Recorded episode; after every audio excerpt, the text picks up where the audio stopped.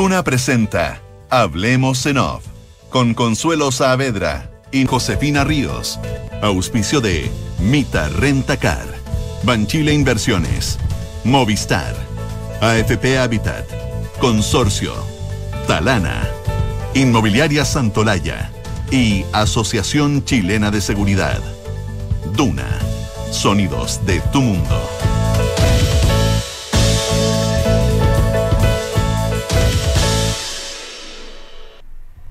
¿Cómo están ustedes? Muy buenas tardes. Casio, ¿no? Menos mal estás tú en los dos programas, Consuelo. Porque hay una, una, una continuidad. No tengo perdón, no tengo perdón de Dios. Te entusiasmas. Perdón buena todos los auditores, buena los, auditores los auspiciadores, todo el mundo, ya. En fin, son las 8 de la mañana.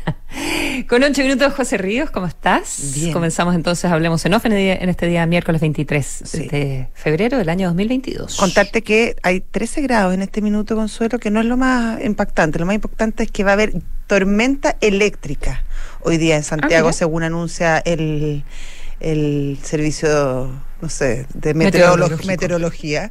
Eh, sí, va a llover y va a llover harto rato, desde las 3 hasta como las 8 de la tarde, se supone. Así que prepararse, abrigarse y sobre todo ponerse, salir con paraguas.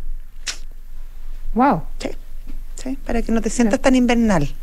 Acá también tenemos lo propio, fíjate. A lo mejor, a lo mejor está mejor allá incluso. Oye, eh, te estaba mirando acá de 12 a 18 horas. Mm. Ah, las 12. Pero va a ser, el mío salía a las... De 12 a 18, unas gotitas. Eh, a mí me pone... ¿En dónde lo estás viendo Pero más o menos con calor. Sí, sí, no, por eso te digo, es como tormenta eléctrica media tropical. A mí me dice que a partir de las 4 de la tarde, eso sí. Bueno, hay distintas... Eh, distintas, distintas versiones. tal cual, de un mismo hecho, exactamente. Así es. ¿Con qué comenzamos? Eh, Marcel reunión de Mario Marcel y el ministro Cerda. Eh, todo indicaba que iba a ser una reunión bastante cordial. Me imagino que lo fue. Nada hacía presagiar. Nada hacía presagiar, claro, eran dos ministros, dos personas que se conocen hace bastante tiempo, que se conocen mucho, que obviamente tienen distintas miradas, pero que dentro de, una misma corriente, uno podría decir, eh, de pensamiento económico. Eh, bueno, estuvieron reunidos dos horas en estas reuniones de, tres, de traspaso que son ya tradicionales. Y todo bien hasta que em, termina la reunión y es el momento de las declaraciones que coinciden también justo unas pocas horas antes el, el, el presidente de la República había comunicado que el IFE laboral y el subsidio protege se iban, iban a mantenerse hasta el 31 de junio, es decir, tres meses más de lo que ya estaba dispuesto, que era hasta marzo. Eh, cuestión que obviamente a Mario Marcel no le gustó mucho, sobre todo por la forma. Eh, él dice que, dado que es una medida que se debe implementar en el gobierno que va a asumir, se debió haber hecho de otra manera, se debió probablemente haber consultado y mm, porque además estamos hablando de, de un montón de recursos que probablemente, me imagino, ellos tendrían quizás pensado usar para otras cosas, no sé. Aunque parece que Mario Marcel sí está de acuerdo eh, en principio con haber mantenido justamente estos, estos beneficios. Pero claro, pone, pone una, una, una primera, eh, no sé si enfrentamiento, pero sí un dime y direte entre dos autoridades en un momento además que sabemos que eh, el tema económico es súper fundamental en lo que está viviendo el país. claro, eso por una parte, y mm, y por la otra, ¿qué significa exactamente gobernar hasta el último día? Eh, que es lo que plantea eh, el ministro Cerda, eh, donde dice que tenían espacio en, el presupuesto, que estaban preocupados de la situación de los chilenos y que evidentemente van, eso no quita que tengan una coordinación con el gobierno entrante, pero que tiene que seguir gobernando, preocupándose de la calidad de vida de los chilenos hasta el último día. Pero, pero al final, ¿quién, quién se viste con quién se viste con la gloria? Claro, también hay mucho claro, es como el, el presidente había destacado en la mañana, el presidente había destacado en la mañana, la, eh, no sé, pues potente red de protección social a través del, IFE laboral, eh, del Protege, que da, que da plata a, las mujeres trabajadoras con, niños menores de dos años, 200 mil pesos. Eh, para aquellas que no reciben apoyo para la sala cuna por parte de, los empleadores y, y los 200 hasta 250 mil pesos de subsidio para las personas que consiguen trabajo formal, ¿verdad? Con foco en mujeres, en jóvenes, en, mayores de 55 años. creo que, no es casual que el presidente Piñera quiera salir de la moneda con, con todos los subsidios funcionando. ¿ya? Claro. Entonces creo que también hay, hay política ahí de, por medio y, que Marcel también tiene un punto respecto de cuando estás realmente en la quemada, cuando quedan menos de dos semanas, uno uno esperaría que anuncios de este tipo se den de manera más, más coordinada. Claro, que, que, que se le consulta, no sé si consultar, porque bueno, no hay, que, no, hay que consultarle, pero sí, pero, sí, avisarle y, mm. comentarle al menos, claro. Pero tiene ahí un punto bien interesante, con lo que es respecto al final, eh, para, qué, para quién son los aplausos, que fue también mucho lo que se comentó cuando se estaba negociando en, en diciembre, sobre todo la, la pensión garantizada universal, que al final estaban todos de mm. acuerdo, pero no estaban los votos, y desde el gobierno de Sebastián Piñera decía, oye, si lo van a terminar aprobando igual, pero lo quieren aprobar que cuando llegue el próximo gobierno, al final también ahí hay una, una pequeña, no sé si lucha, pero sí una, una cosa de ego, de demostrarle a la población que, que el logro es tuyo, que, que tú lo llevaste a cabo y que, y que el fondo te lo tienen que agradecer a ti y no, y no al otro. Sí, y eh, lo otro que, que, me llamó la atención, lo, lo comentábamos en, eh, hace un rato con Kike Yavar, en, eh, en, el, en el Duner Punto, en la otra reunión que, bueno, hubo eh, varias reuniones en, eh, durante toda la semana, pero la de la ministra del Trabajo, ah. ¿ya? Porque el asunto de las 40 horas, ella, ella es del Partido Comunista, ellos son firmes defensores de las 40 horas, que por lo demás está en el, está en el programa, pero primera vez que yo escucho a Janet Jara, aparte de insistir en que es tarea prioritaria de su, de su gobierno, a poner la productividad dentro de, dentro de la frase, o sea, hablar de gradualidad, veremos, es prioridad, prioridad número uno, eh, pero eh, con gradualidad y eh, asociado a, la productividad, de manera que esto no implique un, un aumento del desempleo. Eh, ¿Cómo se mide eso? Eh, ¿Cuál va a ser la gradualidad? Pero, mm, pero con un discurso que ya se ve bastante coordinado entre eh, Marcel, por lo menos en, las palabras, en lo formal, entre Marcel y la ministra del Trabajo. Ahí hay un punto porque en el fondo habla Janet Jara justamente de los índices de la OCDE. Vega, parece. ¿Vega? No, no, dijiste Jara. Yo parece que yo dije Vega, que es desarrollo social. Bueno, Janet Jara efectivamente pone como prioridad las 40 horas, pero mete claro en, la ecuación a la OCDE y dice que debiéramos aspirar a tener, eh, en el fondo, eh, horarios de trabajo un poco más parecidos a los países desarrollados. Y ahí obviamente habla de la productividad, que efectivamente eh, la productividad, los índices de productividad en Chile son bastante más bajos de lo que observamos en los otros países OCDE. Entonces, cuando se mete la productividad en esta ecuación, es importante definir a qué punto hay que llegar, qué se considera bueno ¿Qué daría paso para incluso poder eh, eh, reducir un poco las jornadas de trabajo? Eh, yo creo que ahí hay un trabajo bien interesante porque, porque si bien, claro, a todos nos gustaría a lo mejor trabajar un poco menos, eso en la medida que no perjudique el empleo, por supuesto, pero tampoco los niveles de crecimiento del país, porque, porque sobre todo en un momento como el actual, donde venimos de dos años bastante complicados, perjudicar esos números podría ser eh, bien fatal, sobre todo pensando además en, lo caro que es el programa de, de Gabriel Boric, pensando en el futuro y de aquí a los próximos cuatro años. Son las 8 de la mañana con 16 minutos.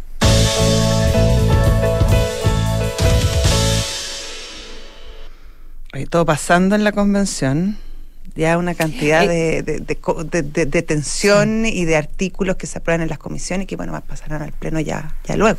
Oye, conversaba con Patricio Fernández en, el programa anterior. Eh, eh, varias cosas. él está en derechos fundamentales mm. y, mm, y él decía que, mm,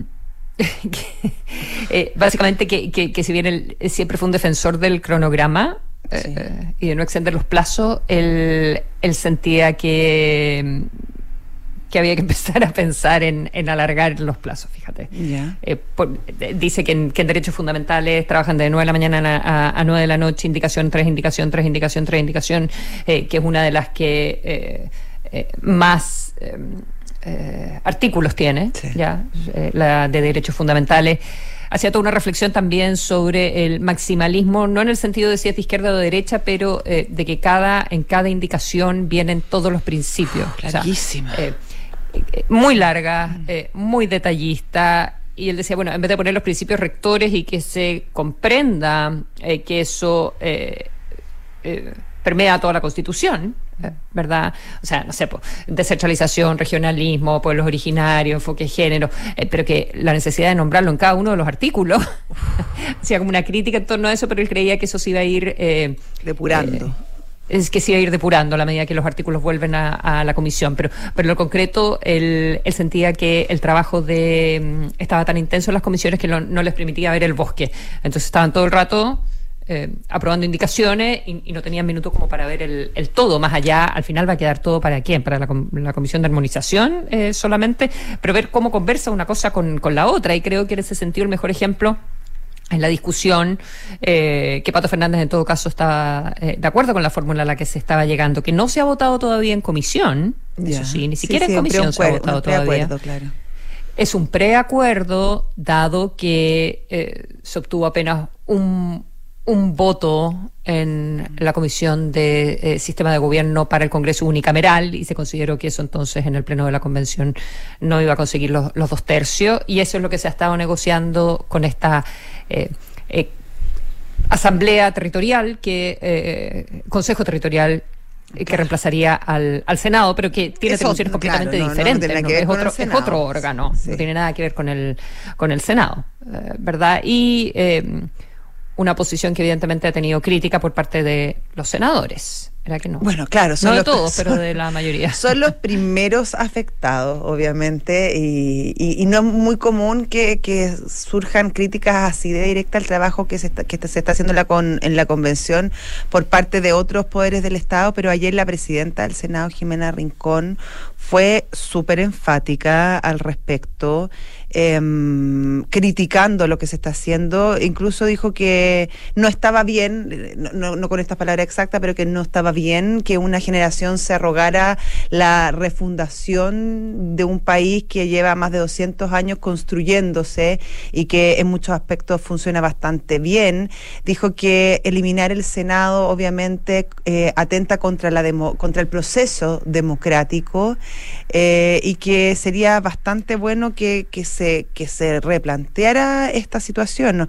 Eh, esta, esta posición fue refrendada por varios senadores, no por todos, pero por, por varios, e incluso empieza a mostrar las primeras, eh, ¿cómo decirlo? Eh, fragmentación en, en, los propios partidos y me refiero en específico al colectivo socialista, donde em, Ricardo Montero, que es el convencional que representa al Partido Socialista en esta instancia, en esta convención, eh, apoya la creación de este consejo, mientras que Rabindranath Quintero, que es un tradicional senador socialista, se opone justamente a lo que se ha acordado, obviamente en primera instancia, que falta todo el proceso, pero, pero se muestra bastante en contra de lo que de lo que se ha acordado hasta ahora y dice, va, incluso un paso más allá y dice que eh, el Partido Socialista, es decir, el partido de ambos, no está a favor de eliminar el Senado y que en la bancada jamás han hablado de eso y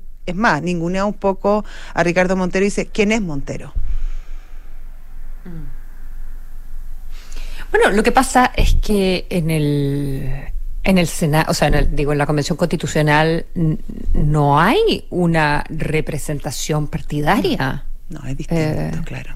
Es, es completamente diferente, no solo por o sea, no solo por la gran cantidad de independientes y de movimientos que hay, mm. sino eh, la propia organización, no son bancadas, son colectivos. Eh...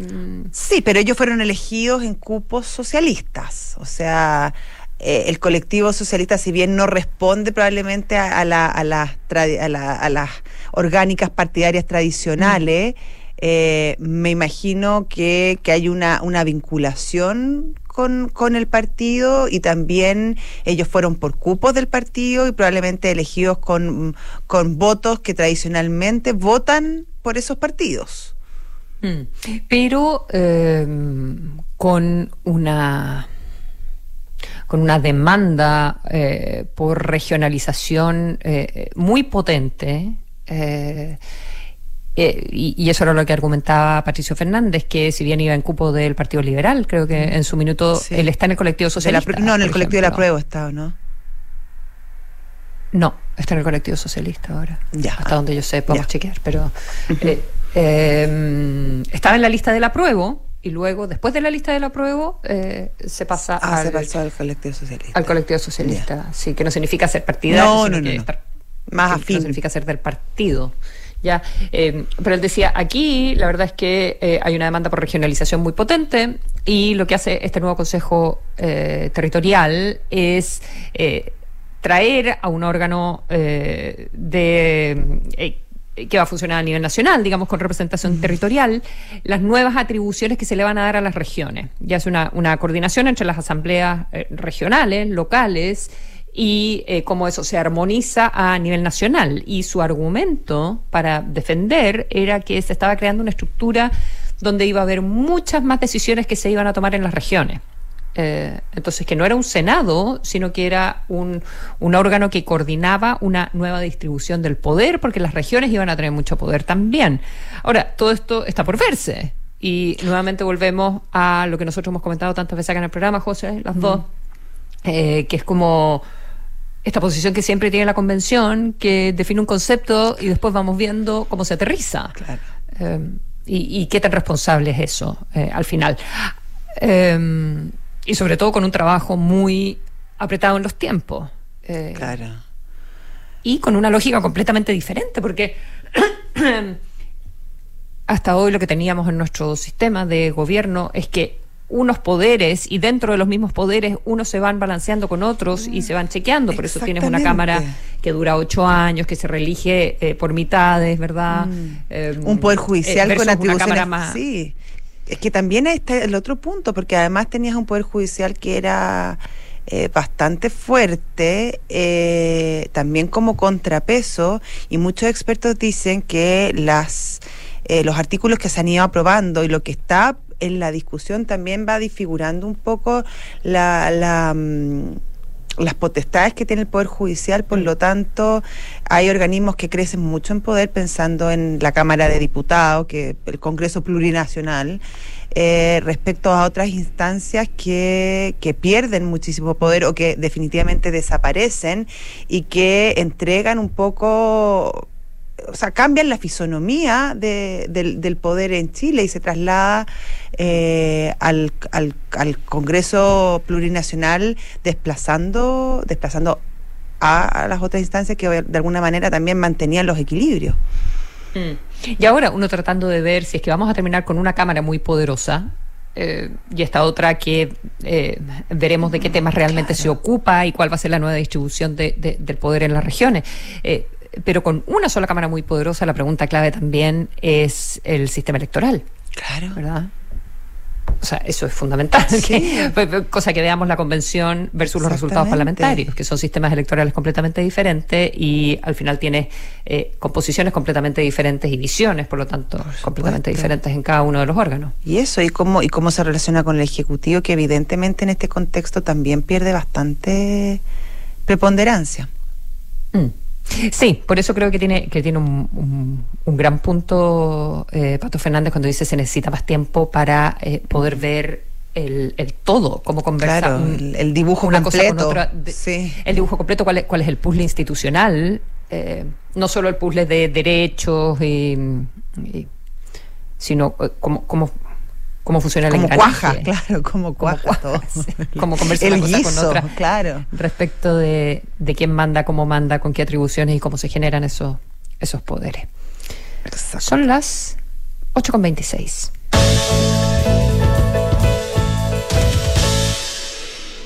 Hay otro tema también de la, de la convención, Consuelo, no sé si te tiene que verlo, es el tema de la Comisión de Derechos Fundamentales, justamente estábamos hablando eh, de ella, eh, que aprobó una indicación que añade artículos sobre la libertad de expresión, la responsabilidad del Estado de velar y promover la inclusión de los pueblos originarios en los medios de comunicación públicos y privados.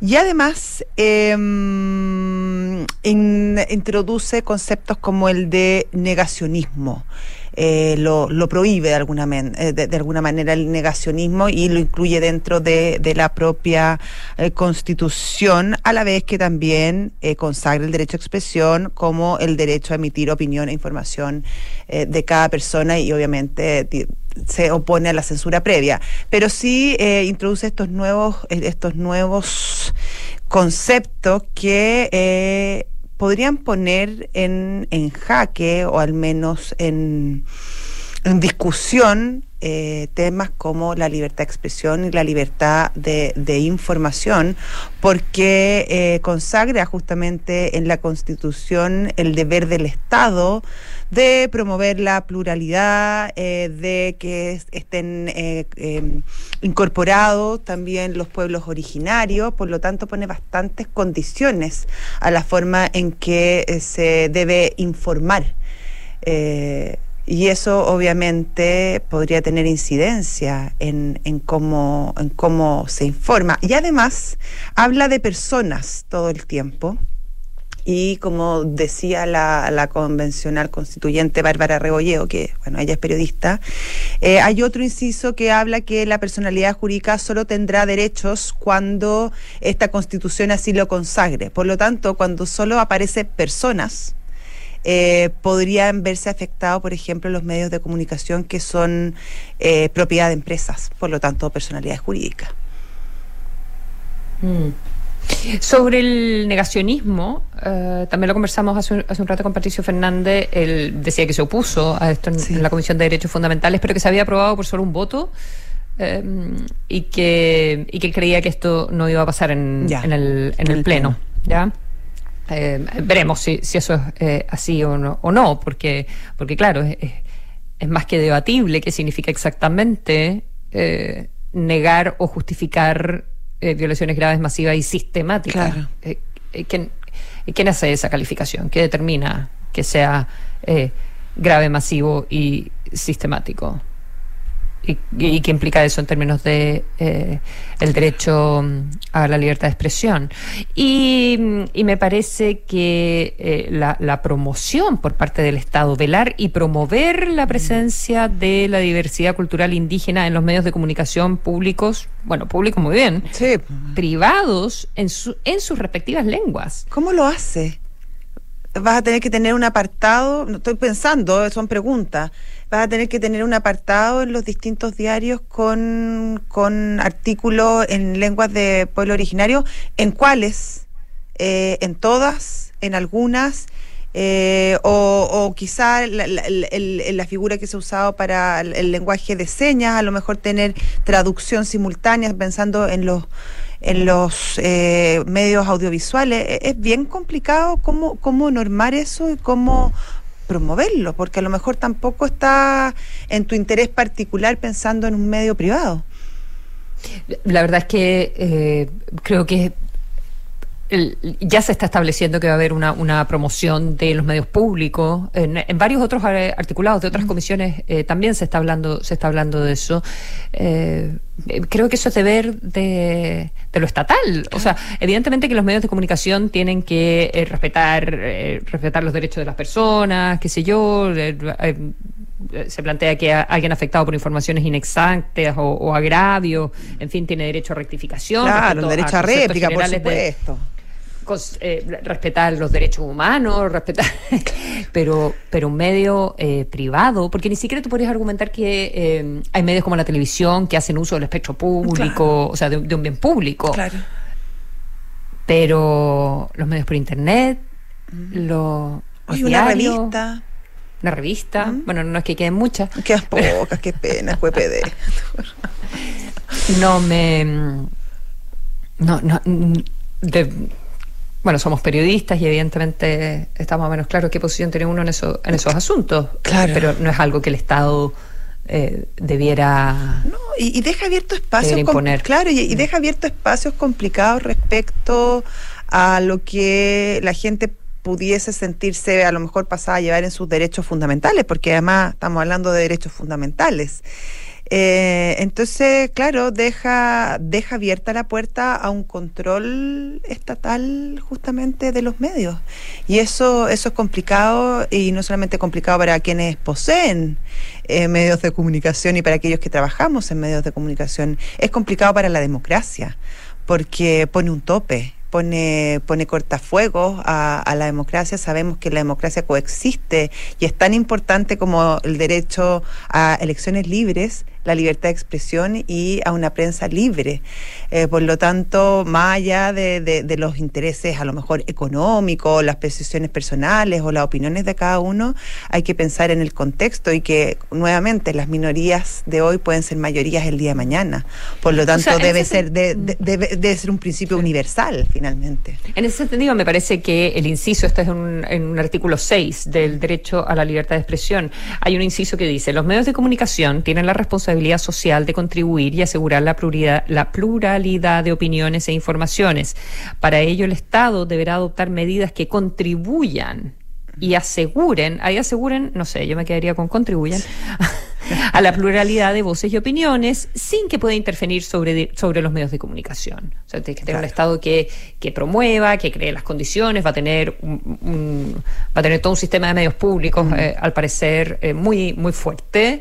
Eh, entonces, el, el, resto es crear condiciones para que eh, para que la pluralidad esté representada, pero no puede ser el, el Estado quien eh, determine claro, ¿y, qué es de qué manera se entregan los contenidos en un medio y, no solo si tienen que tener lenguas originarias eh, o no, digamos. Yo entiendo, y yo entiendo el tema de la, de la del pluralismo y, y, obviamente sabemos lo importante que es, obviamente sobre todo pensando en un, un en un Estado libre, democrático.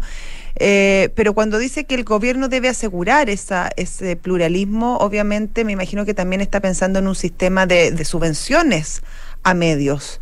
Y ahí también es súper importante fijar las condiciones para estas subvenciones o determinar si finalmente van a ser eh, medios del Estado, porque ahí también está eh, los medios que son del Estado o que son del gobierno.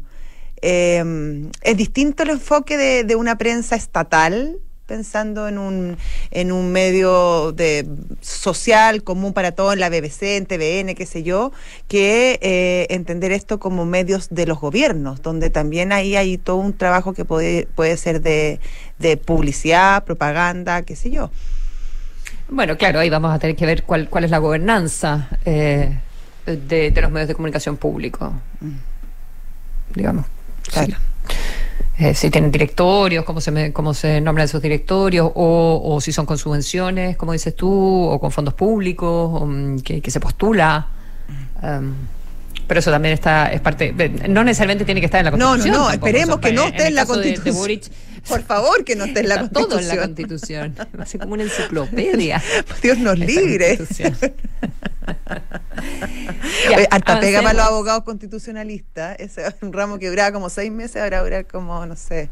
La carrera entera. Completa. 8 con 35 minutos.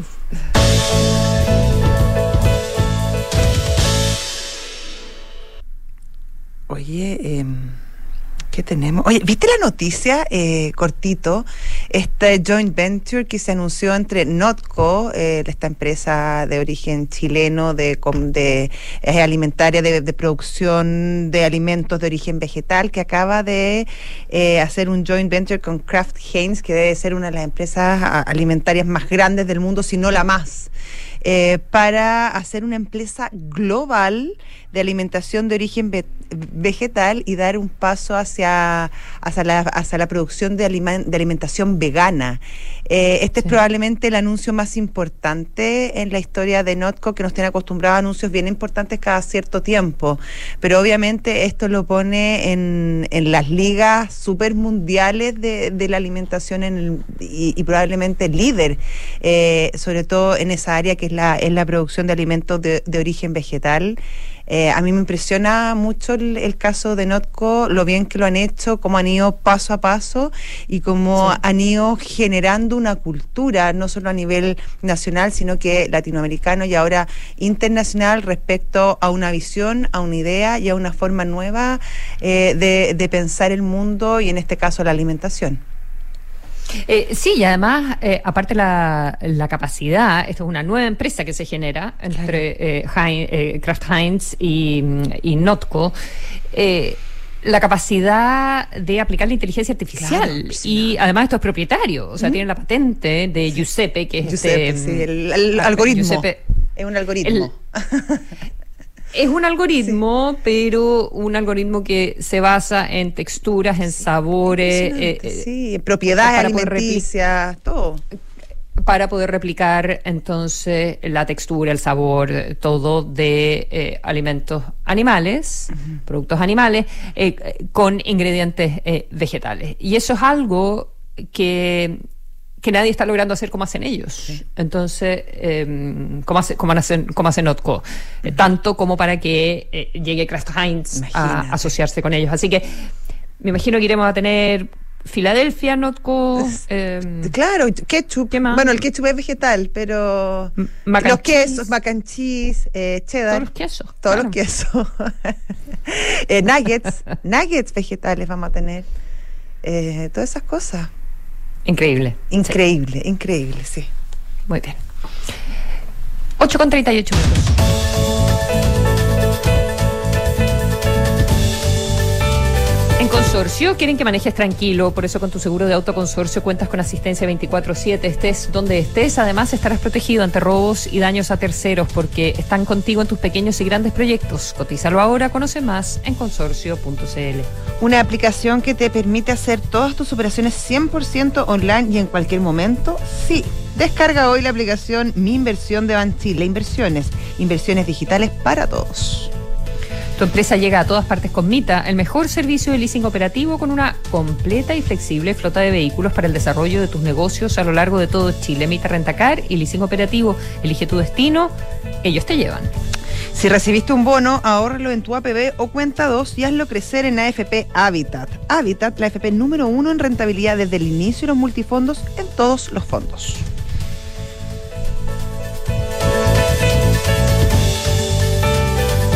Hay cosas que haces hoy que en unos años más vas a agradecer. Como hacer deporte, destinarle ese tiempo extra a tus estudios y ahorrar cuando puedas. Ahorra para ti, ahorra para tu futuro. Si recibiste un bono, ahórralo en tu APB o cuenta 2 y hazlo crecer en AFP Habitat. Habitat, la AFP número uno en rentabilidad desde el inicio de los multifondos en todos los fondos. Infórmese sobre la rentabilidad de su fondo de pensiones, las comisiones y la calidad de servicio de las AFP en el sitio web de la Superintendencia de Pensiones www.spensiones.cl.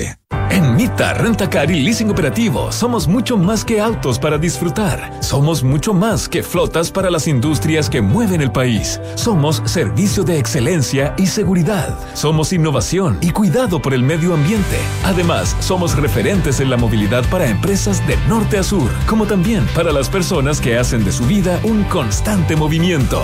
Mita Rentacar. Elige tu destino. Nosotros te llevamos. Visítanos en mita.cl. Una nueva experiencia en inversiones, más moderno, más interactivo y con más contenido. Te invitamos a conocer el nuevo sitio web de Banchile Inversiones, que ahora cuenta con una sección exclusiva para aprender de inversiones en fácil, un chat que permite aclarar dudas o guiarte para que puedas invertir, conocer recomendaciones, acceder a conferencias, contenidos exclusivos y mucho más. Conoce más en banchileinversiones.cl. Banchile Inversiones, inversiones digitales para todos. Movistar Empresas potencia tu negocio con la mejor fibra de Chile. Conéctate con tus clientes contratando ahora plan fibra 600 megasimétrico por solo 16,894 pesos al mes por 12 meses. Más información en movistar.cl slash empresas. Transformemos los cambios en oportunidades. Ok. Porque un buen inversionista busca números y no palabras. Decídete hoy por un departamento Santolaya. Unidades con descuento de hasta 17%. Solo 5% de pie. Hasta en 48 meses y cuotas desde solo 95 mil pesos. Te regalamos hasta 24 dividendos para comprar con solo el 10% de pie. Arriendo garantizado para inversionistas. Santolaya. Más de 30 años de experiencia para multiplicar tu inversión. Consulta condiciones en santolaya.cl. Santolaya Constructora Inmobiliaria. Números, no palabras. Digitaliza los procesos del área de recursos humanos con Talana, la más completa y robusta plataforma de gestión de personas. Gracias a los módulos de remuneraciones, asistencia y turnos, comunicaciones, firma digital, centro de requerimientos y desarrollo organizacional, Talana ha ayudado a las empresas a reducir sus costos operacionales en más de un 30%. Únete a las miles de empresas que ya han digitalizado su área de recursos humanos. Con Talana, rediseña la forma de trabajar. Conoce más en talana.com. En Consorcio puedes manejar tranquila con tu seguro de auto. Ir a la pega, con amigos de acá para allá. Una lata sí que botada. Con el seguro de auto Consorcio tengo asistencia 24-7, servicio de grúa y reparación in situ dentro de Chile. ¡Completísimo! En Consorcio tenemos un seguro de auto que no te puedes perder. Conoce nuestros planes y elige el seguro que mejor se adapte a tus necesidades. Contarás con coberturas en caso de robo, daños a tu auto y a terceros. Cotiza y contrata tu seguro 100% online en consorcio.cl. El riesgo es cubierto por Consorcio Seguros Generales. Más información en consorcio.cl. ¿Qué tienen en común un restaurante con un colegio? ¿O una minera con una oficina? Lo que tienen en común es que vuelven con todo y seguros, junto a la H. En la Asociación Chilena de Seguridad seguimos entregándote todas las herramientas que necesitas para que tu negocio siga funcionando. Volvamos con todo, volvamos seguros. Súmate al partner que te apañan todas. Súmate a la H. Las mutualidades de empleadores son fiscalizadas por la Superintendencia de Seguridad Social www.suceso.cl. Mi amor, tenemos que instalar una alarma ya. ¿Por qué? Porque anoche entraron a robar a la vecina de enfrente mientras dormía. Chuta. Oye, ¿y están bien? Eh? Sí, si no se ah. despertaron, menos mal. No quiero ni imaginar qué hubiera pasado si se despiertan. Protege lo que más te importa con alarmas Berisur. Tu hogar monitoreado las 24 horas del día. Llama al 600-385-0003 o calcula online en berisur.cl. Activa Berisur. Activa tu tranquilidad. Escuchas Hablemos en Off en Duna 89.7. Porque un buen inversionista busca números y no palabras. Decídete hoy por un departamento Santolaya. Te regala hasta 24 dividendos para comprar con solo el 10% de pie. Potencia tu negocio con la mejor fibra de Chile contratando el plan Fibra 600 megas simétrico por un año a solo 16.894 pesos mensuales. Movistar Empresas, transformemos los cambios en oportunidades, ¿ok? En la Asociación Chilena de Seguridad siguen dejando los pies en la calle para cuidarte y entregarte todas las herramientas para que tu negocio siga funcionando. Volvamos con todo, volvamos seguros, súmate a la H. Únete a las miles de empresas que ya han digitalizado su área de recursos humanos. Con Talana rediseña la forma de trabajar. Conoce más en talana.com.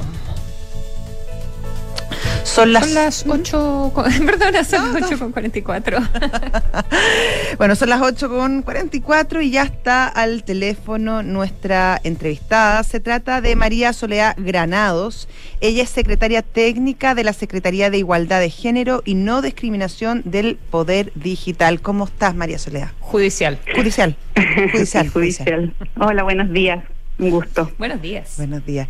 Em, María Soledad, te quería preguntar respecto a, sobre todo a esto de nuevo concepto que estamos escuchando, que al parecer no es tan nuevo, que ustedes ya lo venían trabajando hace algún tiempo, que es la eh, perspectiva de género y de alguna, de alguna manera cómo esto debe eh, aplicarse a las sentencias Em, a las sentencias judiciales, esto en el marco de las reformas justamente que, eh, que se están aprobando en la Convención Constitucional, a los nuevos artículos de la Constitución referentes justamente al Poder eh, Judicial. Quería que nos explicaras un poco eh, cuál es el alcance de este término de perspectiva de, de género y si pone en, en, en, entredicho o en peligro la neutralidad y la independencia de los jueces a la hora de fallar.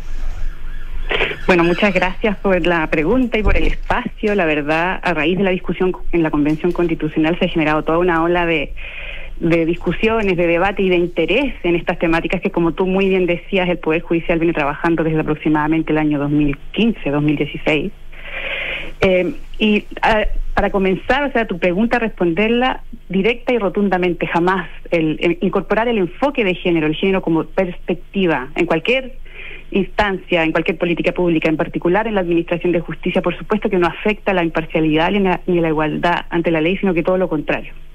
Ah, eh, eh, estos, estos conceptos, el concepto de sexo, de género, de perspectiva de género, el tema de los estereotipos, de los roles, no son conceptos que sean muy simples de a los cuales acercarse por primera vez, pero son muy simples de comprender una vez que uno se acerca. Nosotros hemos desarrollado una serie de guías, eh, eh, explicaciones, herramientas ah, para poner a disposición de la judicatura, están en nuestra página web, se pueden revisar. Así que les voy a explicar un poquito, perdón, muy brevemente eh, a qué en el, en el en el fondo se refiere y me van preguntando si quieren ustedes lo que sea que, que, que sirva para aclarar. Pero sí cuando hablamos de ah, ah, así hay que tener como dos cuestiones básicas. Lo primero es, es la, lo que está se está planteando es el enfoque de género en la administración de justicia o en, el, en la función jurisdiccional de alguna manera.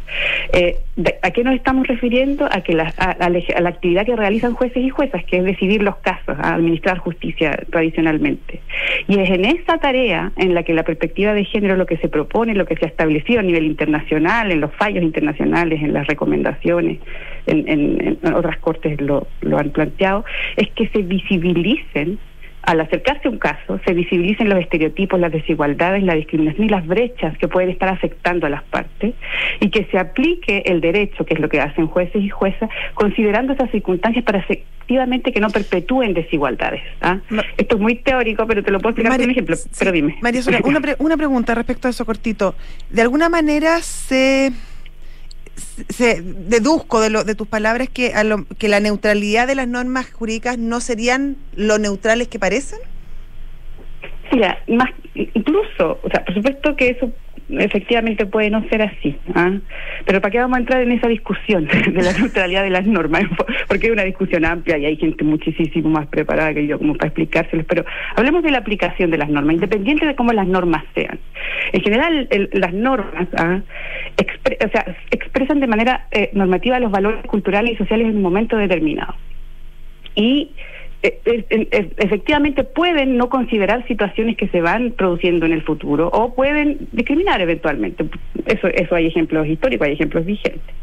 Independiente de ello, la aplicación de las normas que hacen jueces y jueces tiene que existen herramientas argumentativas para aplicarlas a la, a la realidad actual, para actualizarla. Y ya quizás aquí podríamos entrar en un ejemplo más concreto, sobre todo considerando que mañana, 24 de febrero, se cumplen 10 años del fallo de la Corte Interamericana de Derechos Humanos en el caso Atala y Rifo versus Niñas, que fue fundamental para la incorporación de la perspectiva de género en la Administración de Justicia y para una serie de otras cuestiones, como la consideración de la orientación sexual como una categoría de, de, protección. En ese caso, es, me imagino que conocen un poco ese caso, es una mujer que tenía una, una relación eh, homosexual, lesbiana, y al cual finalmente un tribunal, que fue la Corte Suprema, le quitó la custodia de sus hijas. Esto llegó a la Corte Interamericana de Derechos Humanos después de muchos años, y la Corte reconoció una serie de cuestiones, entre ellas que se habían, el, fallo de la Corte Suprema había incorporado algunos estereotipos, ¿ah? algunas preconcepciones por ejemplo, se señalaba que la magistrada había privilegiado su vida personal por sobre la vida eh, eh, o, la, por sobre el interés de sus hijas. Y la Corte es muy concreta al señalar que no, no se puede justificar una decisión judicial en base a una discriminación y que detrás de eso había un estereotipo, que es el estereotipo de la buena madre cómo debe ser una madre, cómo me imagino yo que debiera ser una madre. Y si, y si esa madre no actúa como yo me imagino culturalmente que debiera ser, entonces yo puedo afectar y discriminarla eh, frente a un caso concreto. ¿ah?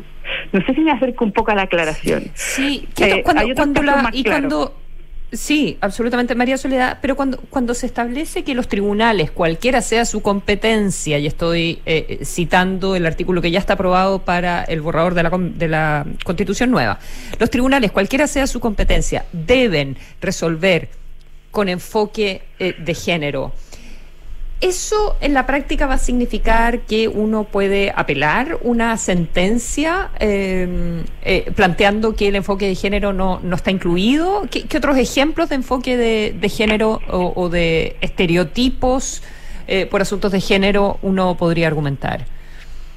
A ver, hay dos cosas. Lo primero es este es un tema normativo, este es un tema jurídico.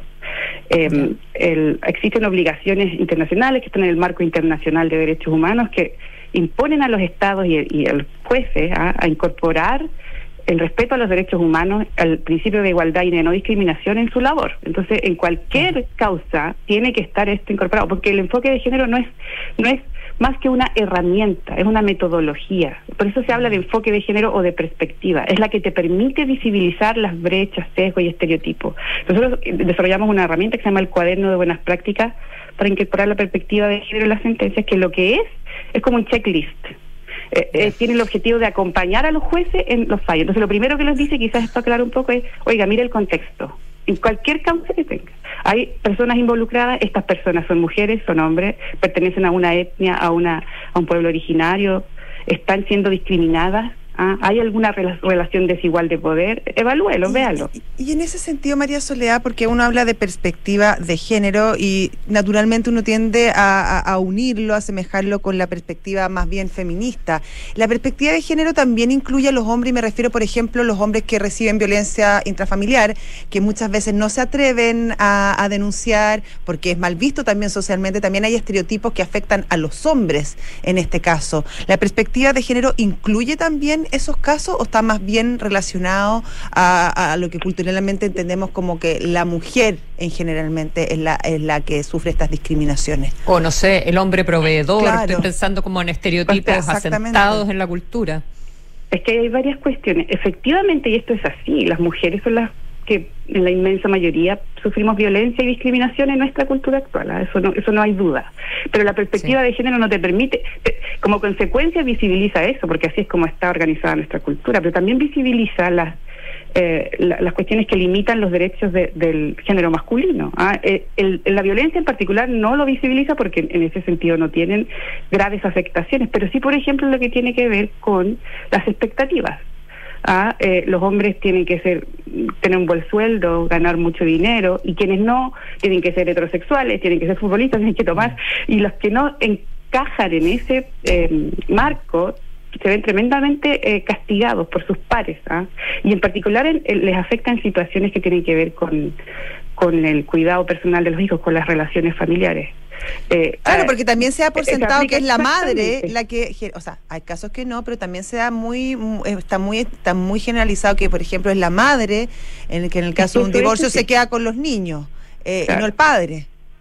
Eso incluso estaba antes así en nuestra legislación. ¿Por qué? Porque las madres, las mujeres son madres, las madres son cuidadoras y yo asocio a las mujeres al cuidado.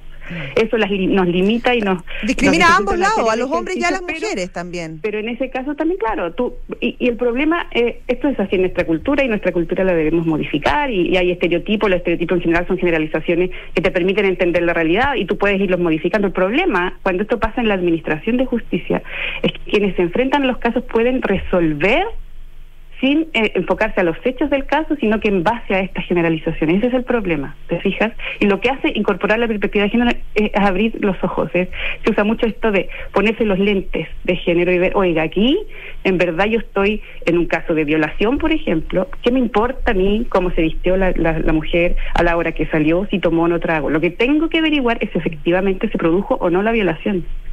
Ah, entonces hay casos que tú los lees, los fallos, donde se eh, no se no se busca prueba, si que pruebe o no, ah, eso ya tiene que ver con la labor de fiscalía, pero no se agota la prueba necesaria como para eh, ver efectivamente si existió o no una violación, sino que se, en base a estos comportamientos esperados de una víctima de violación que tiene que ser recatada, que tiene que ser tranquila, si las mujeres no cumplen ese estándar, digamos, efectivamente no se sanciona el delito.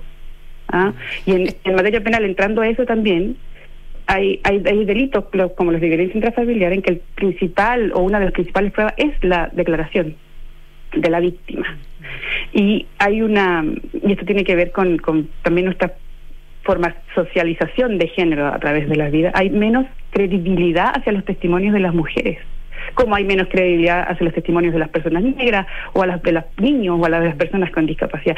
Pero eso, que haya menos credibilidad inconsciente, no significa que debamos creerles menos y en lo que nosotros proponemos y que se ha estudiado por diversas eh, académicas particularmente es cómo buscamos estrategias para resolver adecuadamente un caso sin estas eh, brechas, sin estos sesgos, sin estos prejuicios. Eso es, en definitiva, el, tema. ¿ah? Mencionas la palabra sesgo y en esta eh, discusión que ha surgido eh, de, si la Constitución debe incluir esto de resolver con enfoque de, género por parte de los tribunales, dicen que eso es incluir un sesgo. y lo que mm. tú estás explicando, que el enfoque de género eh, viene a resolver un sesgo. es que, es todo lo contrario. he visto mucho debate en los en los, en los medios de comunicación escritos, eh, en redes sociales, en radios, y la verdad que hay bastante incomprensión, hay mucho sesgo, creo yo, o mucha resistencia con estos temas. Esto viene desde toda la historia de la humanidad, lo que tiene que ver con los derechos de las mujeres y el avance. Yo creo que se, se se mezcla toda esta situación, precisamente, obviamente, porque fueron los movimientos feministas quienes empezaron a plantear estos temas, y eso es así. ¿ah? Y ellas la empezaron a plantear y gracias a eso es que se están reconociendo, pero objetivamente esta cuestión es una, cuestión de derechos humanos, esto es igualdad, no discriminación y esto es una estrategia, una herramienta para administrar justicia de manera justa, o sea, precisamente que no te, que no esté viciada o sucia por preconcepciones o generalizaciones. Yo entiendo eso, María Soledad, y lo encuentro, eh, eh, es muy positivo, obviamente, dado el contexto cultural que vivimos, pero me pregunto, y te lo pregunto a ti, eh, ¿eso debiera estar consagrado en la Constitución o debiera quizás ser una, un manual administrativo que se fiscalice dentro del propio Poder Judicial eh, como, como buenas prácticas, como el mismo que, que ustedes ya, ya realizaron, este cuaderno de buenas prácticas? O, estar incluido en lo que uno espera de un buen juez. Claro, como, para que, sepa las leyes. Claro, para que, siga y que, pueda seguir, claro, y, con eso pueda seguir eh, avanzando en la carrera judicial, más allá de... Claro, claro. Porque, hay que, podría, porque habría que explicitarlo. Claro. Nosotros tenemos hoy eh, hoy día una política de género en el Poder Judicial aprobada por la Corte Suprema que dice esto. ¿ah? ¿Y no es suficiente? Después tenemos herramientas, porque los jueces son independientes, jueces y juezas son independientes en el ejercicio de labor jurisdiccional, no se les puede imponer usted, eh, eh, o sea, desde la misma Corte Suprema, otra cosa es la ley o la Constitución, pero desde la misma Corte Suprema no se les puede imponer instrucciones de cómo hacer las cosas, sino que nosotros hemos generado herramientas, explicaciones, capacitaciones, o sea, todo ese acervo, digamos, ya lo tenemos. Eso lo tenemos, como les decía, 2017, cuatro o cinco años y, seguimos avanzando. Pese a ello, y aquí voy a entrar con mi opinión que es absolutamente personal e intransferible, pese a todo este avance, todavía ha sido difícil llegar a todas las personas, a toda la judicatura. Ah, todavía hay mucha incomprensión. Este mismo fenómeno que se ha dado a través del conocimiento, de la discusión en la Convención Constitucional ha generado que abogados y abogadas que en su vida tuvieron interés por siquiera entender que era este tema porque había una resistencia, esa resistencia existe, se están interesando en acercarse a estos contenidos que nosotros ya tenemos desarrollados. O sea, en términos simbólicos, el que una, el que un órgano de que está elaborando un, nuevo eh, fundamento institucional de nuestro país esté hablando de estos temas, por supuesto que genera un cambio. ¿ah? Yo creo que es, a mí y también me llama sumado a ello. Estamos como en el momento. ¿Se cortó? Del pic, sí. Pero ¿cómo pues? Perdón, perdón. Ahí, ahí, volvió. Ahí está de vuelta. Es que justo se cortó. En un momento que el hecho que, que el hecho que se incluya en el texto de la Constitución implica un cambio cultural. ¿O? Sí, y un efecto simbólico, ah, y, eso es, es, muy relevante, eso quería decir. Y también que me llama la atención que este concepto genere tanta polémica, y hay otros conceptos que se están discutiendo todos los días que pienso, siento, no generan tanta polémica. el tema de la plurinacionalidad, el, la, la. Bueno, para que no soy experta en eso, pero, pero lo que quiero decir es que aquí eso también es una evidencia de la resistencia que esto genera o el desinterés, ¿ah? la decir esto no es relevante, esto no es importante y esto es fundamental para un acceso a la justicia eh, efectivo de todas las personas, por supuesto de las mujeres. Muchísimas gracias María Soledad Granados. Em, ella es secretaria eh, técnica de la Secretaría de Género del Poder Judicial eh, de Chile, eh, la Secretaría Técnica de Igualdad de Género y No Discriminación. Busquen el sitio web, es, es, muy interesante, está más en detalle todo lo que hemos estado conversando esta mañana con, con Soledad Granados para, para ir entendiendo, digamos, cuál qué es lo que hay detrás de estos conceptos que se están incorporando en la Constitución de nuestro país. Muchas gracias, María Soledad. Gracias. gracias a ustedes. Hasta luego. Hasta luego. Secretaría de Género.pjud.cl, Poder Judicial. Eh, Secretaría de Género. Bueno, eso. Nosotros nos despedimos también, por Consuelo. Siendo las 9.01. Hasta mañana. ¿Sí? ¿Estás mañana? Estoy mañana. Sí. Chao. Adiós.